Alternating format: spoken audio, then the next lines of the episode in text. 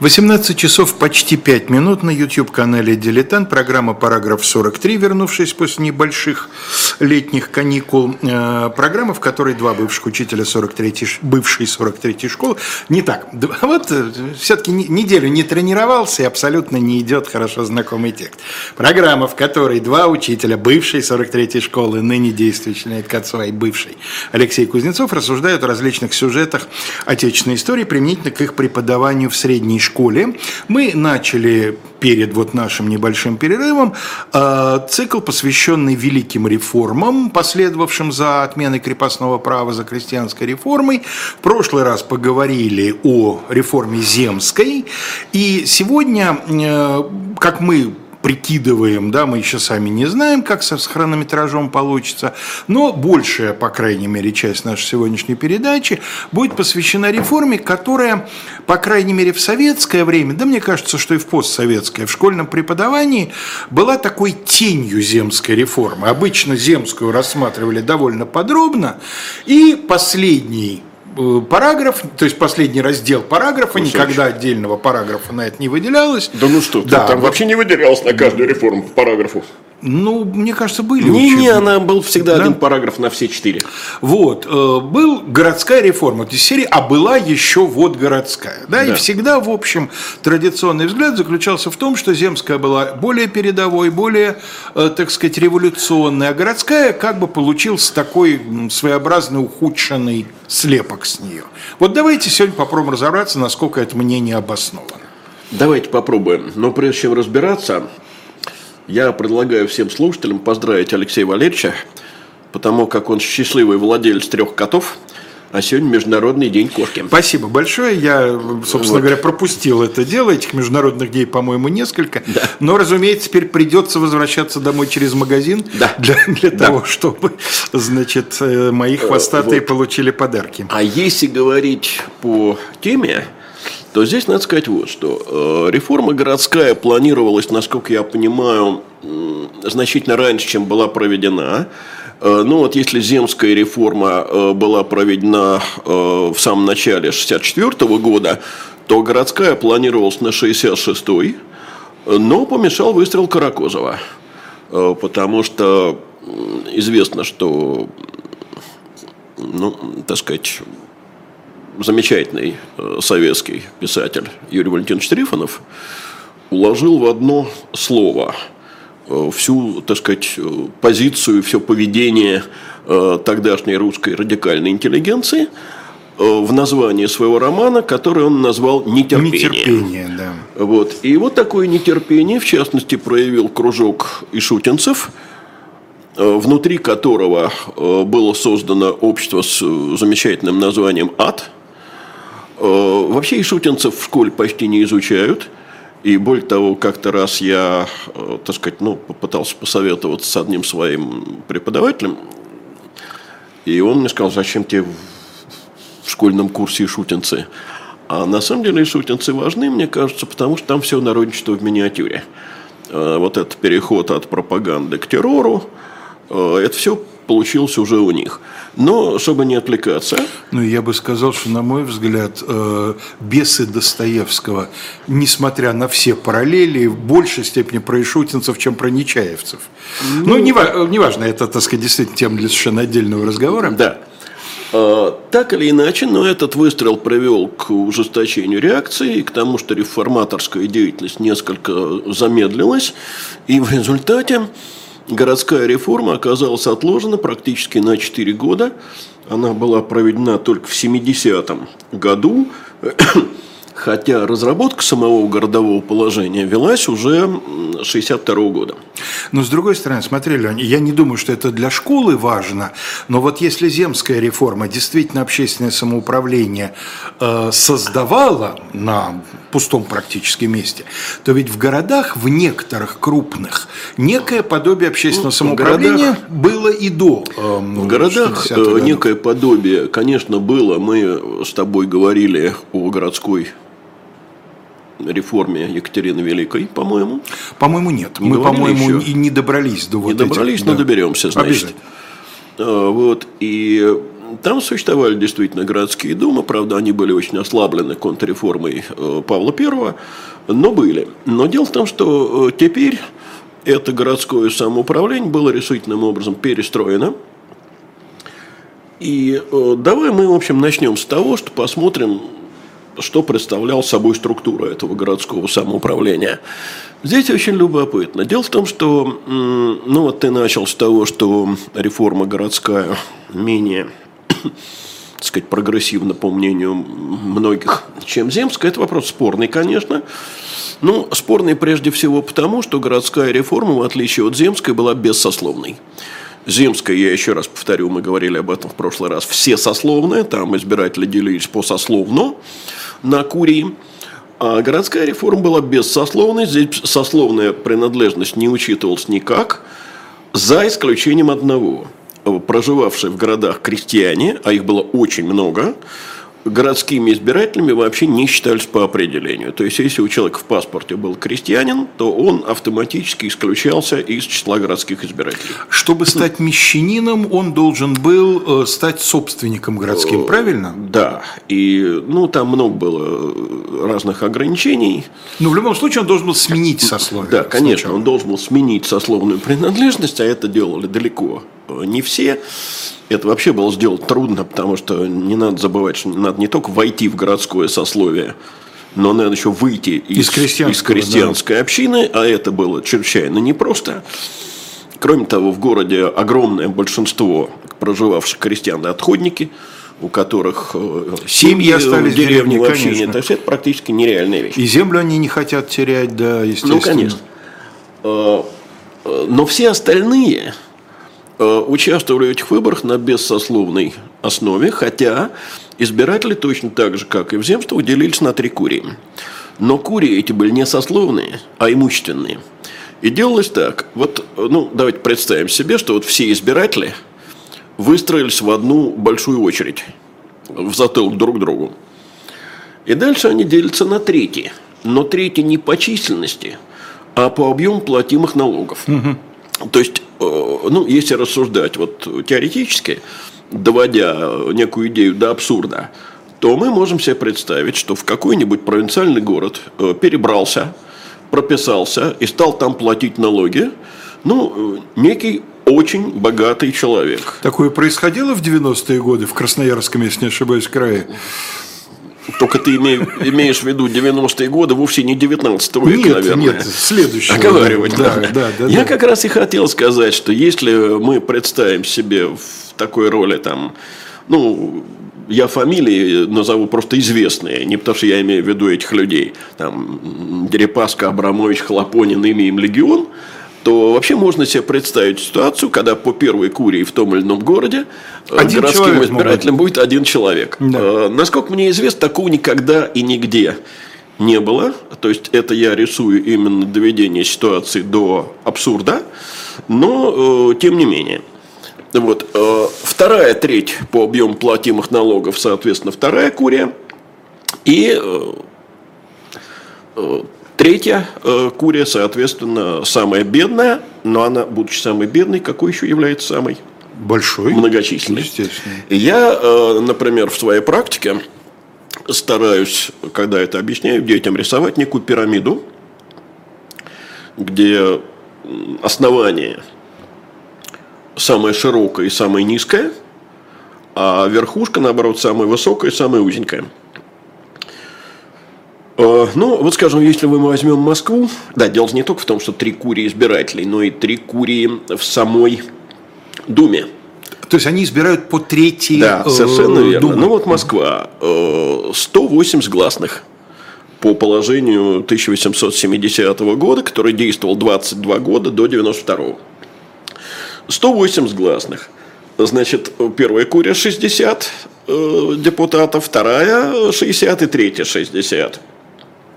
И таким образом получалось, что вот эти все многочисленные избиратели э, Третьей Курии, а их было несколько тысяч, э, в то время как избирателей по Первой Курии было сначала несколько сотен, а э, после 92 года их, по-моему, вообще осталось несколько десятков, потому что даже купцы второй гильдии. После положения 92 года в Москве и Петербурге оказались за пределами угу.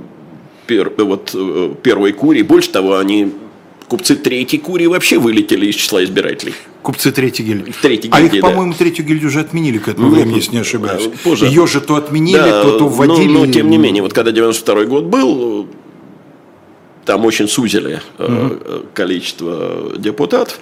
Но сейчас э, не об этом речь, вернее, количество избирателей сузили. Не об этом сейчас речь, потому что положение 92 года вне нашего сегодняшнего рассмотрения. Э, так вот, что по этому поводу можно рассказать. Понимаешь, все-таки, так или иначе, но депутаты от всей этой мелочи, что такое мелочь? Вот мелкие лавочники, Э, там торговцы сладков, уличные разносчики, э, приказчики, лишь бы у них э, была какая-то мельчайшая городская недвижимость. А что такое недвижимость? Это может быть лавка, а это может быть и просто домик, в котором он живет, а торгует в разнос, потому что у него нет магазина или лавки. Но тем не менее они все-таки туда своих людей проводили. И вот э, в связи с этим есть э, нежно мной любимая история. В книге, знаменитой книге э, Владимира Гелеровского, которая называется «Москва и москвичи». да. Значит, речь идет там о э, осмотре проверке, которая проводилась в, прежде всего, мясных рядах охотного ряда. Это тогда был гигантский рынок. Э, ну и не только в мясных не, рядах. Не только мясной, да. Да. И э, отчет был прочитан э, в заседании городской думы. Отчет этот вызвал, как э, пишет Галеровский, оживленные прения, которые, как всегда, кончились бы ничем. Кончились бы ничем, если бы не гласный Жадаев. Э, дальше я попробую все-таки процитировать, потому что текст такой, что пересказывать его стыдно. Э, полуграмотный кустарь-ящичник, маленький, вихрастый, в неизменной поддевке и смазных сапогах, когда уже кончились прения, он попросил слова, и его звонкий резкий тенор сменил повествование врача Папандопула, рисовавшего ужасы охотного ряда. Миазмы, бациллы, бактерии, антисанитария, аммиак украшали речь врача. «Верно, верно, — говорит Василий Константинович, — так как мы доставляем ящики в охотный, то уж нагляделись, и какие там миазмы, и сколько их. Заглянешь в бочку с солониной, там они кишмя кишат, так и ползают по солонине. А уж насчет бактериев, так и шмыгают под ногами, рыжие, хвостатые, так и шмыгают, того гляди наступишь». Но суть-то он ухватил. Гомерический хохот. Жадаев сверкнул глазами, голос его покрыл шум. Че ржете? Что, я вру, что ли? Во какие! Хвостатые да рыжие, во какие! И он развел руками на поларшина. Речь Жадаева попал в газеты, насмешил Москву, и тут принялись за очистку охотного ряда. Я когда это читал, а я очень люблю эту книгу Гелеровского и много раз это перечитывал, в общем, подозревал, что Жадаев такая вымышленная фигура, ну, художественный образ. Э, пока не наткнулся на книгу э, «Московская старина», а там воспоминания Богословского, которые называются «Москва в 70-х, 90-х годах». И тут-то и выяснилось, что Дмитрий Васильевич Жадаев вполне реальная фигура, действительно мелкий лавочник, торговавший ящиками и поставлявший их э, в охотный ряд. Э, но, как пишет Богословский, человек он был весьма малообразованный, но внимательно вникавший в городское дело – постоянно выступавший в заседаниях Думы с речами, произносимыми довольно нескладно, ну вот э, полное подтверждение слов mm-hmm. Гелеровского, но горячо, и направленными на то, чтобы не тратить зря и беречь каждую городскую копейку. Он настолько прилежал к городским делам, что упускал из виду свои собственные. Жена его в простоте сердечной приходил к городскому голове жаловаться, что муж совсем бросил свою торговлю и просил, чтобы городской голова сделал ему внушение – то есть оказался стихийный политик такой, да? да? Но сопоставление дат позволяет установить имя городского головы. Угу. Это был Николай Александрович э, Алексеев из знаменитой московской купеческой семьи Та, которая Алексеевская больница. Да, и та, которую прославил Константин Станиславский. Сергеевич Станиславский. Конечно, совершенно конечно, верно. Да. Вот. И, соответственно, можно себе представить это заседание Думы. И понимаешь, есть ведь еще одна иллюстрация. Правда, это не Московская дума будет. Это будет Поволжье. И уже позже, это как раз начало 20 века, когда уже контрреформа городская пройдет. Попробуй узнать, наверняка узнаешь э, произведение. Значит, речь держит тоже врач. Но он рассказывает не о состоянии рынка, а о нехватке коек городской больнице. А депутаты Думы, местные колонисты, развалясь, ему отвечают «не треба». Не вспомнил? Mm-hmm. Это кондуит швамрания. Кондуит швамрания, да-да-да. Угу. Вот, понимаешь, если бы на том описанном Галеровским заседании Жадаев не вскочил и своим этим бойким тенарком не начал бы рассказывать про то, как э, бактерии рыжие хвостатые под ногами э, шмыгают, то получилось бы то же самое. И неизвестно, когда еще принялись бы за очистку охотного ряда, а там действительно был ад. И анти, антисанитария жуткая. Угу. Но вот повезло. Отсюда вывод, что чем занимались городские думы – кстати, отдельная история про охотнорядских котов, потому что охотнорядское купечество все-таки крыс пыталось как-то ограничивать. Не получилось э, с Не котами. получилось, да, потому что крысы При... оказались гораздо более да. серьезным противником. Пришлось чем... фокстерьеров туда да, запускать. Да, да, да, да, да, да. Вот. А, так вот, э, дело в том, что городские думы, в общем, так же, как и земства, занимались главным образом городским благоустройством. Э, мы очень много знаем, например, о больницах, э, которые были открыты на средства того или иного купца. И более того, они и называются э, в Москве традиционно именами своих основателей. Ну, достаточно вспомнить Морозовскую. Морозовскую, да. Но дело в том, что все эти решения проводились через городскую думу, решение принимала дума, и собственно, спонсорами, как теперь бы сказали, или как раньше говорили, меценатами, выступали те или иные купцы. Но делалось это все через городское самоуправление.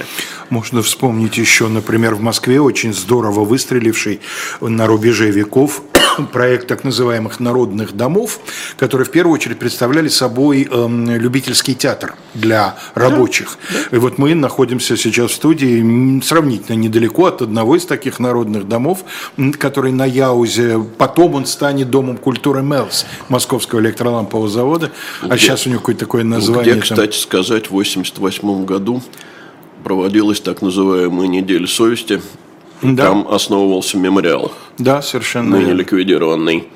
А, вот. Но да, вернемся к функциям городских дум. Значит, вот больницы, а, ночлежки, богадельни, а, городское освещение, городское мощение улиц, водопровод, конка, трамвай. Это все городские думы. Вопрос. Откуда деньги?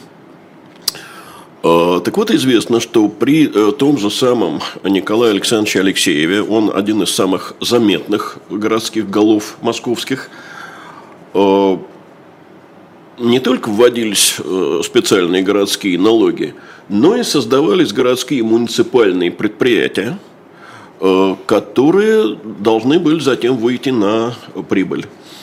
Для того, чтобы их основать, Алексеев много раз предпринимал займы. То есть э, эти предприятия создавались в кредит. Вышли они на прибыль уже после его смерти. А к 2013 году они давали 55% доходов городского бюджета, эти предприятия. Не обложение населения, а вот именно так. О, о чем э, еще хотелось бы сказать. Вот э, ты живешь неподалеку от Афанасьевского переулка, по-моему. Да, неподалеку, конечно, он пересекает мой Гагаринский. Вот. А там в 80-х годах случился пожар. Сгорел дом ветеринарного врача Гаврилова некоего. На пожар прибыл городской голова. И прилюдно высказался, очень удовлетворенный этим пожаром. Сказал, Слава богу, еще один деревянный дом сгорел. Дело в том, что он запретил в пределах Садового кольца строить деревянные дома. Конечно, деревянное домостроительство, вернее, деревянные домостроения, они не исчезли. Нет. Э, много осталось деревянных домов в Москве, в пределах Садового, в особенности в том районе, где я родился и вырос, это Замоскворечье. Но э, постепенно пошла замена э, деревянных домов кирпичными и каменными. А знаешь, какую изобрели э, уловку от этого дела? Я когда был в Перу, э, значит, обратил внимание на то, что огромное количество домов недостроено. Три этажа, а дальше торчат арматурины. Угу. То есть еще явно предполагается четвертый. Оказывается, это десятилетиями может оставаться в таком виде, потому что налог начинают брать с момента, когда крыша завершена. Это, да? дорогой мой, не надо в Перу за этим ездить. Я понимаю. Достаточно в Подмосковье или в Москве посмотреть вокруг. А в э, Москве дореволюционной, вот после значит, вот того, как началась эта, скажем так, программа, э, нашли компромисс. Вот совсем рядом с моим домом стоит дом 1912 года, он стоит до сих пор, угу. хотя в плохом состоянии. Это дом Причта при э, храме Святого Власия угу. в конюшенной Слободе. Второй этаж деревянный, а первый этаж каменный. Таких, Считался уже Таких домов довольно много. Я один такой дом до сих пор сохраняю сохраняющийся, но он, правда, не жилой теперь, а там какие-то угу. конторы.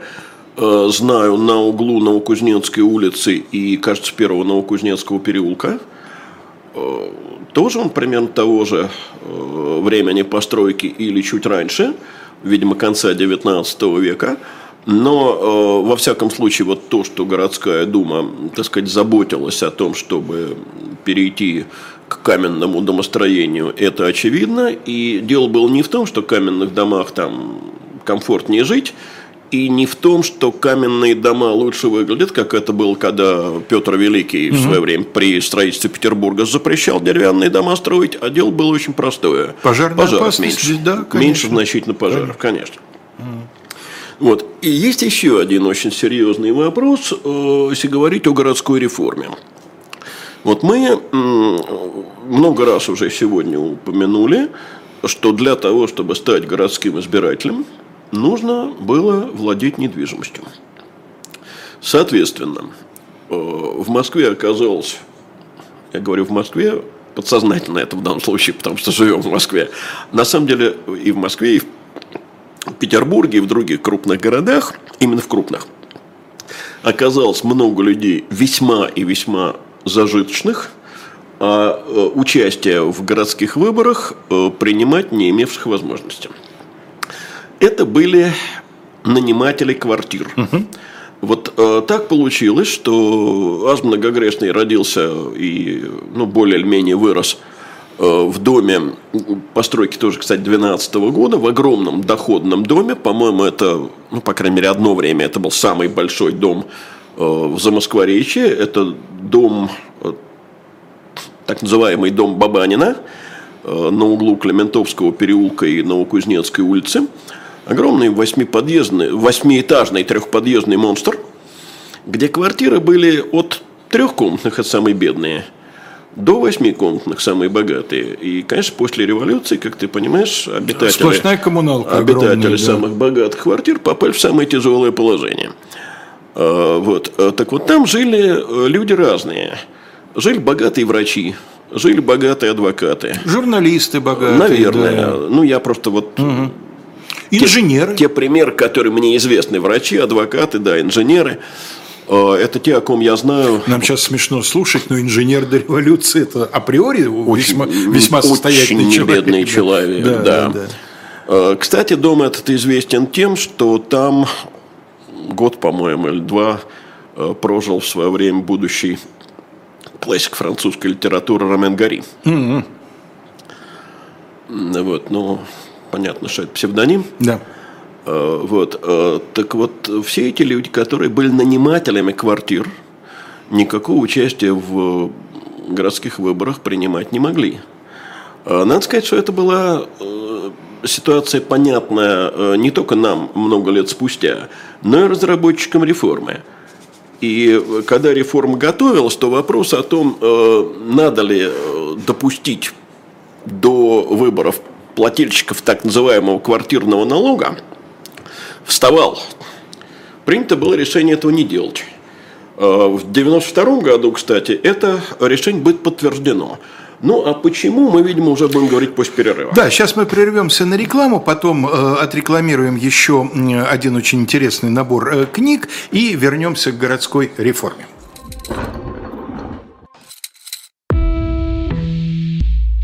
Вы лучше других знаете, что такое хорошая книга. Мы лучше других знаем, где ее можно купить. Книги на любой вкус с доставкой на дом. Интернет-магазин «Shop Diletant Media».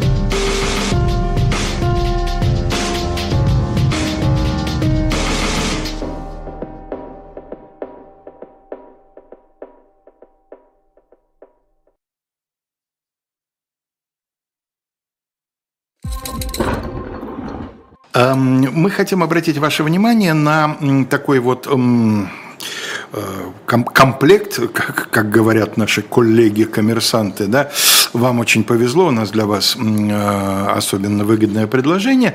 Мы сформировали комплект из э, пятой части нашего графического романа из серии «Спасти», «Спасти принцев из Таура». Понятно, что речь идет о временах Ричарда Третьего. И приложили к э, нашему графическому роману две книги. Одна – это книга, написанная современным российским историком Еленой Давыдной Браун – специалистом по войне Рос вообще и Ричарда Третьему. В частности, она э, кандидат исторических наук, доцент э, Российской Академии Народного Хозяйства и Государственной Службы. Кстати, интересующимся очень рекомендую на сайте Арзамаса в ее авторстве есть совершенно гениальный факт-чек, посвященный Ричарду Третьему, где вы не столько свои знания проверите, сколько новые получите, настолько подробно, с большим количеством всяких кросс-ссылок там обо всем рассказывается. Это книга историческая, Ричард III, самый оболганный король Средневековья. А вот на третью книгу из этого комплекта я э, хочу эм, э, значит, обратить ваше особое внимание. Написана она в середине 20 э, века английской писательницей шотландского происхождения Джозефины Тей. Э, значит, э, она э, писала романы, в том числе детективные, как правило, на исторической такой подоплеке. Самое последнее уже посмертно абсолютно высший роман у нее посвящен знаменитому пирату Моргану. И вот предпоследняя ее книга, которую мы вам предлагаем, «Дочь времени». Сразу хочу сказать в порядке спойлера, что это не главная героиня романа «Женщина», а это из известной, э, известная фраза Фрэнсиса Бэкона, что «Дочь времени истина». Вот. Э, где главный герой такой, у Джозефины Тей был свой собственный Шерлок Холмс, которым она, э, с которым она серию романов создала инспектор Скотланд-Ярда по фамилии Грант. И вот он получил травму, прикован к постели, от нечего делать занимается своим любимым делом. Он большой поклонник физиогномики, ему попадается портрет Ричарда Третьего, и он начинает высказывать гипотезу, что не может такой человек с такими чертами лица оказаться эм, значит, человеком, приказавшим убить своих родственников, вот этих принцев, и не только их, Ричарда много в чем обвиняют. Ну а дальше я спойлерить больше не буду. Чрезвычайно интересно. Скажу, что аргументы в пользу Ричарда Третьего Джозефина Тей взяла у профессионального исследователя. Сама их не придумывала. И надо сказать, что эта книга спровоцировала в Великобритании середины 20 века колоссальную общественную дискуссию о переоценке роли Ричарда III в английской историографии. Вот. Так что вот этот комплект мы предлагаем вам за э, сумму, которая на 300 с лишним рублей меньше, чем если бы вы покупали эти три книги по отдельности. Обратите на это предложение, пожалуйста, внимание. Э, возвращаясь к городской реформе, хочу обратить внимание, Леонид об этом упомянул достаточно вскользь, а я просто для нашего проекта «Московские районы» писал статью, посвященную этапам создания московского водопровода. Действительно, в крупных городах, где антисанитария была не только в торговых рядах, но и, но и много где, э, проблема водопровода была самая насущная. Решали городские думы, и, например, такая знаменитая городская дума, богатейший город, как Нижегородская, это просто ее первый крупный проект. Она начала с водопровода. Да, но дело в том, что Конечно, здесь важно не только то, что вот именно водопровод, но важно то, что именно городская дума. То есть, иначе говоря, государственные власти, э, губернаторы, э, градоначальники этим не занимались, а занялся именно э, городское общественное самоуправление. Кстати говоря, насколько я понимаю, это, как правило, приводило еще к уменьшению коррупционной составляющей. Потому что люди, которые этим занимались, сами были богаты, наживаться на этом не считали ну, необходимым, это, как правило. Леша, хотя скандалы бывали. Это, это Леша, вопрос спорный, потому да. что, как мы знаем, э, нет э, предела, э, так сказать, желания нажиться, и, скажем, железнодорожные короли российские были богаты чудовищно, а подряды брали настолько будем говорить откровенно, коррупционные, воровские. Но ну, там дальше я, некуда. Там я бы обвинил государство в том, что оно саму систему распределения подрядов сделало да, такой это тоже верно. Емкой. Да, это тоже а верно. в том, что касается вот тех же самых, например, водопроводов, э, они же сами в коммерции хорошо разбирались. Им, их обмануть, их обмануть было правда. трудно, да, завысить смету сильно и так далее. Купца э, подрядчику другому обмануть гораздо труднее, чем чиновника. Я в одном... Тем больше это будут деньги этого самого купца, а не государственные, которым чиновник просто распоряжается. В подростковые годы, читая э, замечательный детектив известного советского метра Эдуарда Хруцкого, четвертый эшелон, по-моему, встретил там фразу, которая меня ужасно заинтересовала. Начальник распекает подчиненный, говорит, это что, засада? Это нападение греков на водокачку, а не засада. Я запомнил фразу, а через много лет выяснил, что за ней стояла абсолютно реальная история. Понтийские греки в Одессе держали розничную торговлю питьевой водой. Угу. И когда Одесское городское самоуправление задумало создать цивилизованный водопровод, греки, уже почти готовы водонапорную башню, договорились разрушить. Но так бездарно организовали нападение, что полиция их очень легко разогнала, вот, к счастью для Одессы. Сказать, вот с этим водопроводом сбил э, с панталык у меня – Потому что э, вообще речь шла немножко о другом. Речь у нас шла о том, почему квартирные, квартиросъемщики не получили избирательных прав. Э, здесь надо заметить еще одну вещь, что когда городовое положение разрабатывалось, а его разрабатывали с учетом мнения э, комиссий городских, ну, чуть не со всей России, так некоторые городские комиссии предлагали вообще имущественный ценз на их выборах отменить. Угу. Или, по крайней мере, дополнить, вернее, заменить для части избирателей цензом образовательным. Да. Дескать, ты можешь быть не так богат, но зато ты образован. Здесь логика понятная. Э, значит, э, человек... Интеллигенция рвалась не только в этом дело. к местному самоуправлению. Не только в этом дело. А дело еще и в том, что э, вообще цензы образования во многих странах заменяют цензы имущественные, потому что считается, что более образованный человек более сознательно голосует. Ну и кроме того, в XIX веке среди образованных людей совсем уж голодранцев, в общем, почти не бывало. Э, но власти это дело запретили. Почему? Именно потому, о чем ты только что сказал, что э, русская интеллигенция, именно интеллигенция, вызывала подозрения, угу. власти ей не доверяли, образованных людей в земствах, там это были дворяне, они отстранить не могли, а в городах интеллигенцию, конечно же, отстранили. Я, знаешь, какое встретил упоминание о том, что вот пытаясь решить для себя эту проблему и получить право голоса на выборах в городскую думу, как было написано, некоторые представители интеллигенции выправляли себе приказчичьи свидетельства. То есть они куда-то записывались. Э, да, это могло такое, в такое быть подсословие, скажем так, ну, да? Да, но это, в общем, такое довольно исключительное дело. редкая. Ну, может быть, проще было даже выправить себе документы на владение какой-то... Бросовой недвижимостью. Да, бросовой недвижимостью, но это тоже, в общем, далеко не всегда, так сказать, проходило. А в массе, как в 70-м, так и в 92-м годах, это сделать так и не удалось. И вот Поэтому мы можем себе легко представить людей весьма и весьма зажиточных, которые, тем не менее, от городского самоуправления отстранены. И это предопределило то различие городских дум и земств, о котором я, по-моему, в прошлый раз уже упоминал, когда земства стали основой опорой, правильнее сказать, либерализма, а городские думы не стали никогда. То есть городские думы, в отличие от земств, были удовлетворены тем, что им была дана вот эта хозяйственная Ну, роль. во всяком случае, они не пытались, как а правило, да? за эти пределы выходить. Э, дело в том, что купечество э, все-таки русское купечество в то время, ну, по крайней мере, до начала 20 века, а может быть даже и до событий пятого года – Э, не так особенно интересовался политикой. Ну да, Гучков был скорее исключением, чем правилом.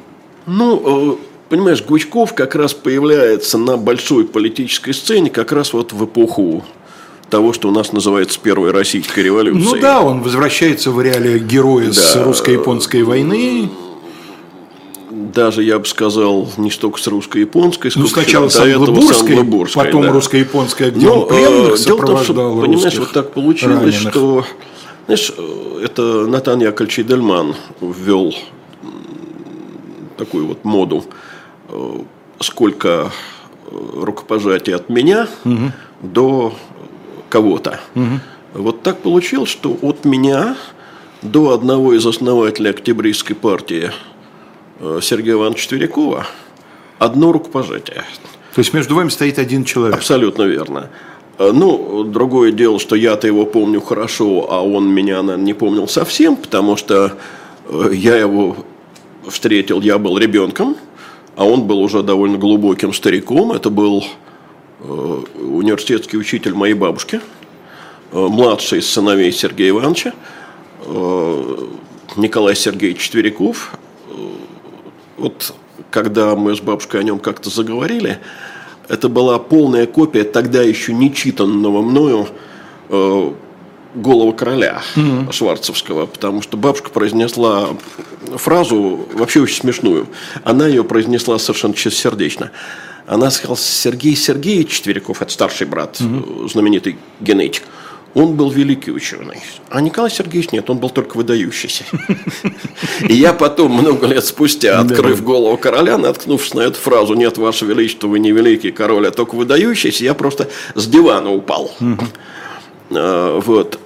Понимаешь, вот таким образом, вот почему я заговорил об этом, потому что Сергей Иванович был как раз один из основателей сначала партии. Лёнь, а это голый король, это необыкновенное чудо.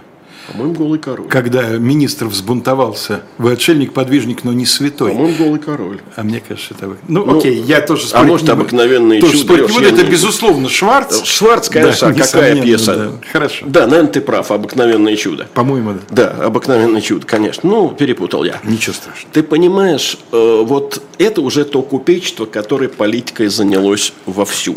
Это сначала октябристы, потом это партия мирнообновленцев – Э, потом это основательные партии прогрессистов вместе с Рябушинскими.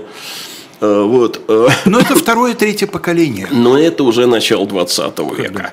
В 70-х, 80-х, даже в 90-х годах 19-го они были от всего этого очень далеки, потому что все-таки большая часть вот этих русских миллионщиков, так можно назвать да. их, да, это выходцы либо из традиционного купечества, э, не очень грамотного и очень монархичного. Очень костного такого, да, да консервативного. Либо даже из э, крепостных крестьян. Потому что вот почти все э, крупные, ну, например, московские купеческие династии, будь то Прохоровы, будь то Бахрушины, будь то Солдатенковы, будь то даже... Морозовы те же вот самые, я как раз да. хотел назвать Морозовых, но там глубже, там на, не, на пару поколений глубже. Да. Э, Потому что, ну, так получилось, что у нас с тобой есть э, общая знакомая, Да. которая из этой династии происходит. И она долгое время была уверена, что это чисто купеческая династия. Но если копнуть еще на пару поколений назад, там тоже крестьяне крепостные. Да, это Иваново. После войны 12 Ну, года, после да, разорения да, да. московских фабрик, им И, поперло то, что называется. Соответственно, довольно долго этот слой был э, далек от политических интересов. Они думали о другом, об увеличении капиталов. Иная ситуация, кстати сказать, по-видимому, в Петербурге, потому что петербургская буржуазия, она как раз не из традиционного купечества, она происходила частью из чиновников, частью из дворян, э, частью из иностранных подданных, э, были выходцы из инженеров, там все было значительно, так сказать, более активно. А в провинции, я думаю, было еще гораздо более пассивно. Это то, что Это труд- отношение трудно к политике. понять э, европейцу, особенно невозможно понять американцу, э, для которых предприниматель это наоборот представитель наиболее динамичного, Вот наиболее я как раз такого независимого сказать слоя. о том, что, э, в общем, традиционно в школе э, мы э, сравниваем русское купечество э, рубежа веков 19 и 20 э, с французской буржуазией кануна революции, и там мы видим значительно большую активность. Но дело в том, что там э, гораздо дольше формировались сословия, значительно больше было сословных органов. Вспомните хотя бы знаменитые французские парламенты во главе с парижским парламентом. Э, В России долгое время ничего этого не было. Все-таки не будем забывать, что когда мы вообще говорим о 90-х годах, а о 80-х тем более, ну что это, 30, а то и 20 с небольшим лет прошло после отмены крепостного права. А, А сама городская реформа проводит всего через 9 лет после отмены крепостного права. Очевидно, что здесь таких сословных органов и такой сословной культуры э, просто еще сформироваться не могло. Я тебе больше скажу. Когда, э, ну, так сказать, в России, уже в современной, э, так сказать, прекратился процесс построения коммунизма, а стало происходить возвращение к э, тому, что называется здравым смыслом, то, в общем, ведь тоже огромное количество людей думало э, о бизнесе, э, думало о том, как им пополнить, э, так сказать, свое состояние, и, в общем, совершенно не задумывалось о политической сфере. И более того, я знаю примеры, когда люди занимались активной благотворительностью, например, ну вот той самой, тем самым меценатством, которым занимались крупные русские купцы, но при этом они в политику совершенно не рвались. Не идет речь о верхушке олигархов, которые вот там в 96 году, это другой слой. Это все значительно более Причем не только федеральных олигархов, но и региональных, Да. которых было не так мало. Но это другой слой, это люди, которые, так сказать, склонны были покупать власть. А я говорю, так сказать, о рядовых бизнесменах. С другой стороны, можно вспомнить еще одно. Тут я, к сожалению, не смогу воспроизвести фамилию. Это тоже из Гелеровского, по-моему. Э, Хозяин большого доходного дома, трактира и нескольких э, московских фабрик. Вот он ежедневно приходит в этот трактир и сидит там с утра до вечера, попивая пустой, то есть без сахара, чай. И к нему приходят люди и заключают с ним сделки. То есть он выдает деньги в рост э, под огромные проценты, но при этом не требуя э, никакого обеспечения. В общем, Система микрозаймов. Прих- приходят люди, которые не могут по тем или иным причинам обратиться в банк. Э, Несколько раз он, вернее, много раз, пишет Галеровский, он нарывается, потому что его обманывают и долги не возвращают. Э, Но, конечно, случаи эти, так сказать, в допустимых для него количествах. При этом, когда к нему приходит вот, проситель, он должен себе точно так же спросить пустого чаю, а если он спросит полпорции селянки,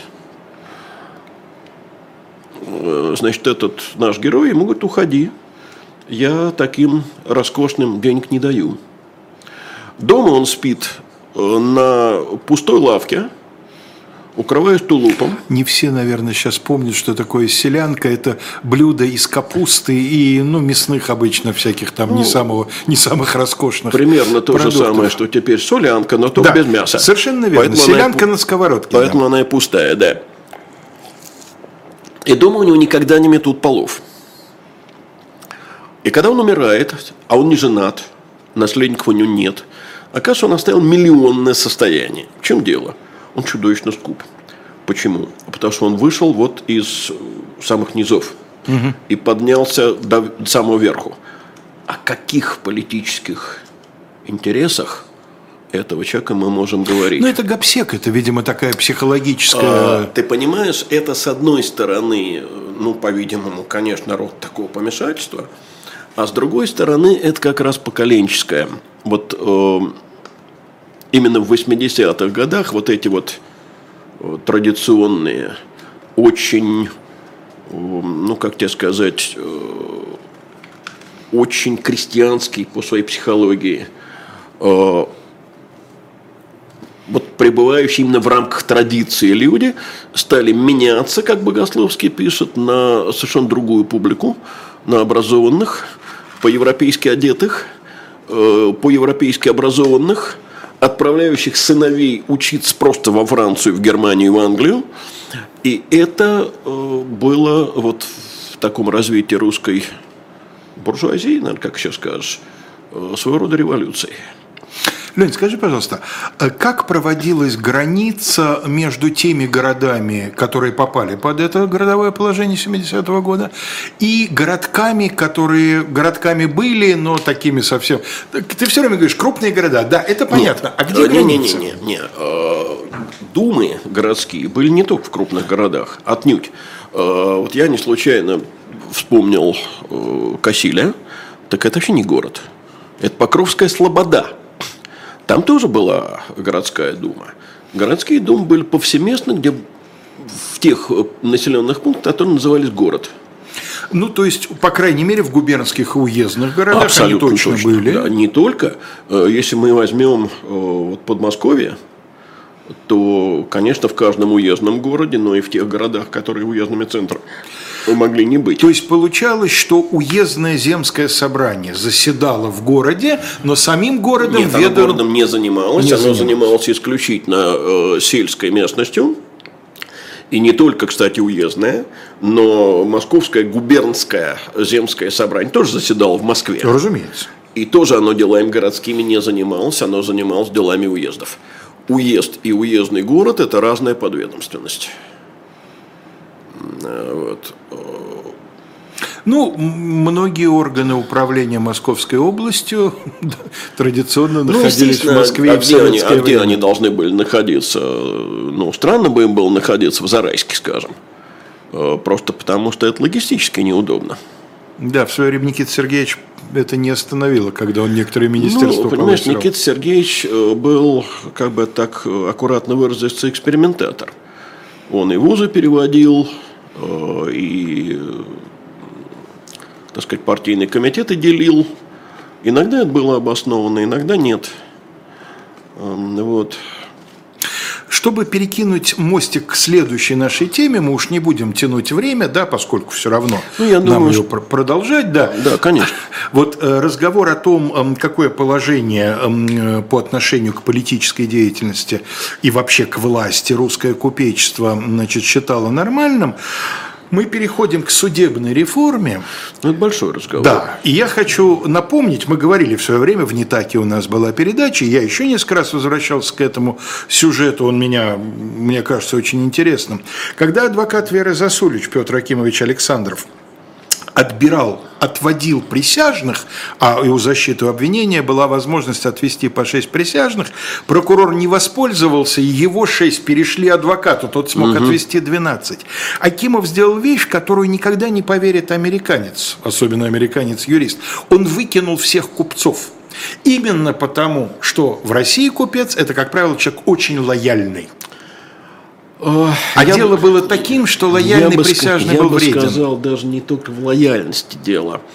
А дело в том, что э, вот русское купечество, оно очень долгое время, а мы ведь вернулись сейчас в 70-е годы, раз дело идет, разговор идет о деле Веры Засулич, э, русское купечество было глубоко-глубоко монархичным. И э, вот в деле э, Веры Засулич это было посягательство на власть. Угу. Да.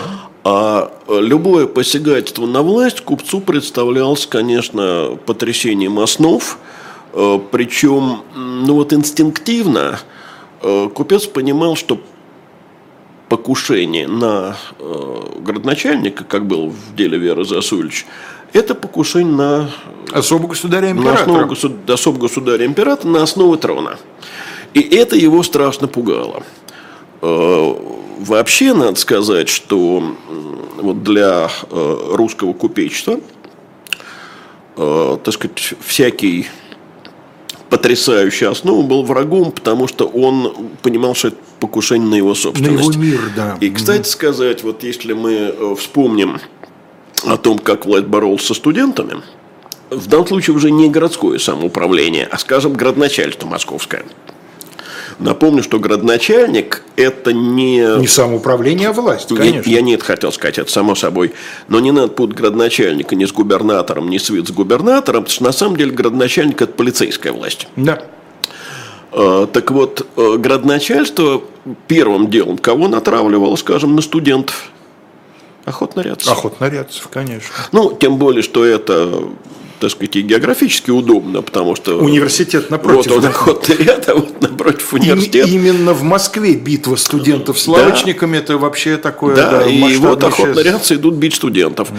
Потому что студент э, в этих головах воспринимался как враг государства, потрясатель основ, ну, Образованный дармоед, да, труда не знающий. Это, кстати, ты знаешь, вот опять э, я бы хотел сейчас э, обратиться неожиданно к Кассирю, кондуиту из Швамбрании.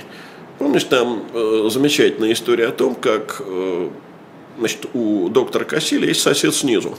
Он какой-то там слесарь или кто-то в этом роде. Угу. Э, и когда засоряется унитаз, то зовут этого э, слесаря. И он там, покопавшись значит, в раковине, моментально все исправляет. И про себя ворчит, что вот тоже мне работа перышком чиркать.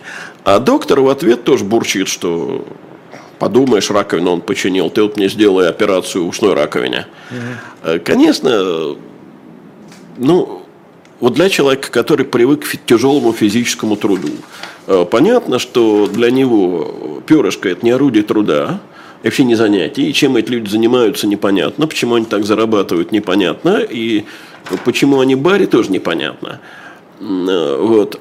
И, в общем, конечно, это те самые, те самые скреп, про которых мы снова слышим сейчас. Мы завершаем нашу передачу, э, поэтому позволю себе байку из э, книги Виктора Шендеровича «Изюм из булки».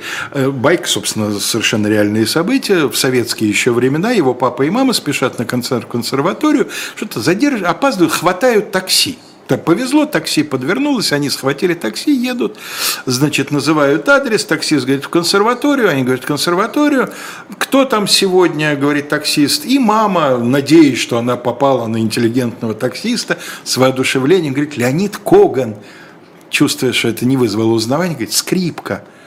Таксист берет паузу и потом неожиданно выдает, никто работать не хочет, все хотят на скрипочке играть. А? Ну, вот, да. Что, что такое обучиться? Хотя бы посредственно играть на скрипке, а уж не быть, так сказать, гениальным виртуозом, как Леонид Коган. Но вот, тем не менее, в сознании людей... Кстати, нам тоже часто пишут. А работать вы не пробовали, все трындите, да? Вот, значит, работать никто не хочет на канале «Живой гость», уважаемые товарищи. Программа, а, программа... Сейчас замечательное письмо пришло, да? Нет, нет, сейчас нет. Программа «Статус» в отпуске, так что Корникова и Шульман вы сегодня не услышите. Я не радуюсь этому, я с вами бы с удовольствием послушал, но люди должны тоже отдыхать. А на канале «Живой гвоздь» вас ждет после нас еще одна передача в 19.05 с политологом Борисом Пастуховым, вам прекрасно известным. Э, беседует Владимир Роменский, признанный российскими властями иностранным агентом. Ну, а наша программа «Параграф 43» с вами прощается. Мы уже анонсировали следующую, следующую тему. тему да. да, это великая судебная реформа. Всего вам самого доброго.